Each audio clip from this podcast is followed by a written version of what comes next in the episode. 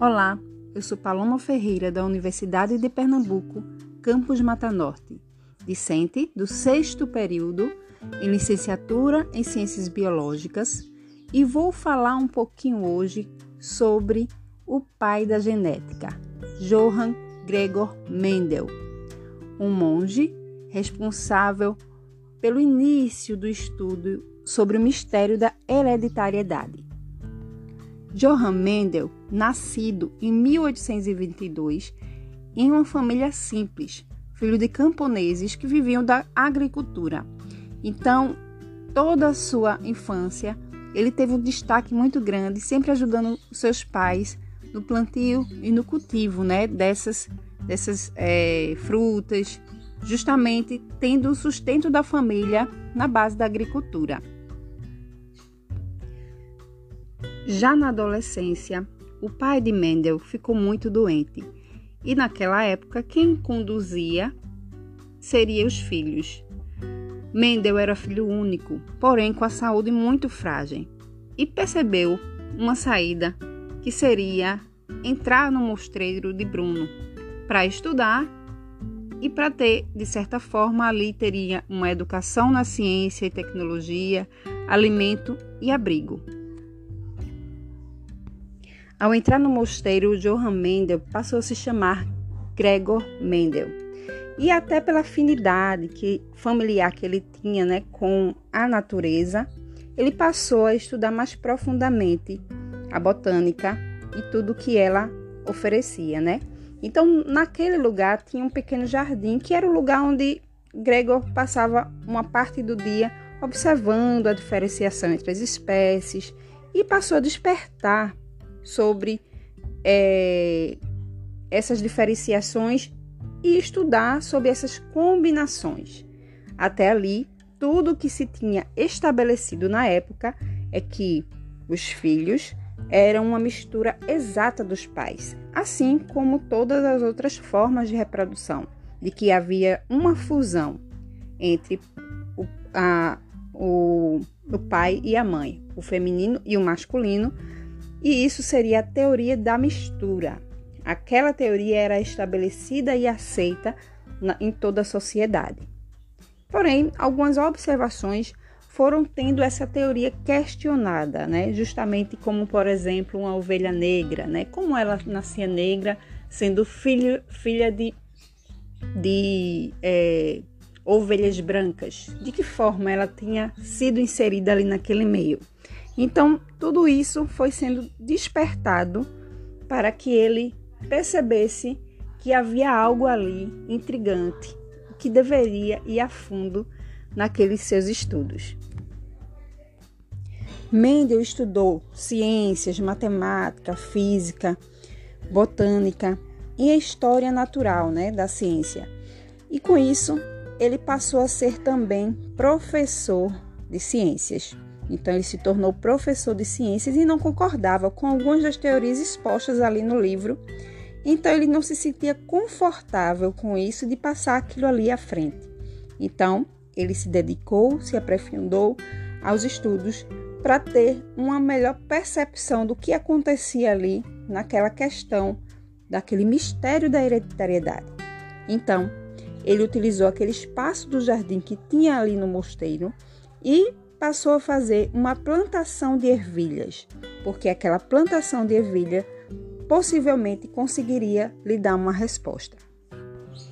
A ervilha passou a ser então o seu objeto de estudo, uma vez que ele tinha dois tipos de características nas ervilhas. Ele tinha as ervilhas lisas e as ervilhas enrugadas. Então, ele passou a fazer um trabalho minucioso de fazer as primeiras hibridações, onde ele pegava o pólen do macho, da ervilha macho, com o órgão feminino de outra ervilha, sendo uma lisa e uma enrugada. Fazendo esse cruzamento, né, fazendo essa hibridação entre diferentes tipos de ervilha, ele passou a perceber que na sua primeira plantação, todas as ervilhas, sem exceção, todas saíram, nasceram, vamos dizer assim, com o segmento de ervilhas lisas. Ou seja, dando continuidade, Mendel plantou as, as ervilhas lisas, né, as nascidas dessa hibridação que ele havia feito, e mesmo sem a interferência de Mendel, permitindo a autofertilização natural da planta, ele passou a perceber que as ervilhas netas voltou a aparecer ervilhas enrugadas. Para encontrar uma possível proporcionalidade, Mendel contou cada ervilha nascida nessa remessa, vamos dizer assim, de ervilhas netas, para poder encontrar um resultado. E o que foi que ele percebeu? Que ele encontrou uma proporcionalidade de 3 para 1. Enquanto três porções nasciam de ervilhas lisas, uma porção nascia de ervilhas enrugadas. Mendel se viu aí com uns dados importantíssimos. Ele utilizou da matemática para fazer essa explicação né, da ciência, da ocorrência na ciência, e mesmo com toda a metodologia seguida à risca, né, fazendo tudo certinho, Mendel marcou uma apresentação para falar de sua descoberta, porém, ele não convenceu a sociedade daquele tempo que não acolheu essa informação como algo importante. Isso ocorreu em 1865 e não houve repercussão sobre aquela descoberta. Mendel tinha dedicado oito anos àqueles estudos né, da hereditariedade, no entanto, não houve sucesso naquele momento. Em 1868, Mendel abandonou os estudos sobre é, o mistério da hereditariedade, porém ele já estava satisfeito, porque ele estava convencido e feliz dos resultados que ele tinha recolhido, né? Que ele tinha atingido. Inclusive, ele tinha certeza que um dia essa descoberta seria reconhecida. Somente em 1884, 16 anos após a morte de Mendel, os cientistas reconheceram toda, todo esse estudo, né? Eles, eles avaliaram novamente toda a teoria foi criada pelo Mendel e eles reconheceram as partículas da hereditariedade e nomearam o Mendel como o pai da genética, levando a honra a quem realmente cabia, né? Então, Mendel foi um homem à frente do seu tempo dedicou-se aos seus estudos e tinha convicção de que uma hora aqueles dados que ele recolheu seriam sim é, importantes né, para a sociedade. E o que fica de lição aqui para a gente? Nós estamos aqui construindo o nosso futuro.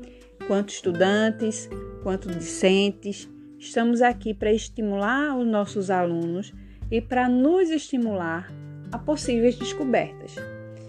Entenda, a gente está falando de um período em que tinha mínimos recursos e diante do que se tinha à mão, Mendel se dedicou, acreditou, recolheu dados e levantou uma questão que contrariava tudo o que se tinha ali no seu tempo. Então nós somos aqui, quanto estudantes, né, das ciências, da biologia, é, a fazer diferente e acreditar que a gente tem possibilidade sim de fazer descobertas que serão grandiosas, se não agora, mas sim no futuro. Aqui eu finalizo o nosso podcast e deixo aqui esse recadinho para você. Acredite na ciência, porém, entenda, ela é mutável. Então, tem muita coisa aí que ainda precisa de mentes brilhantes para descobrir. Até uma próxima!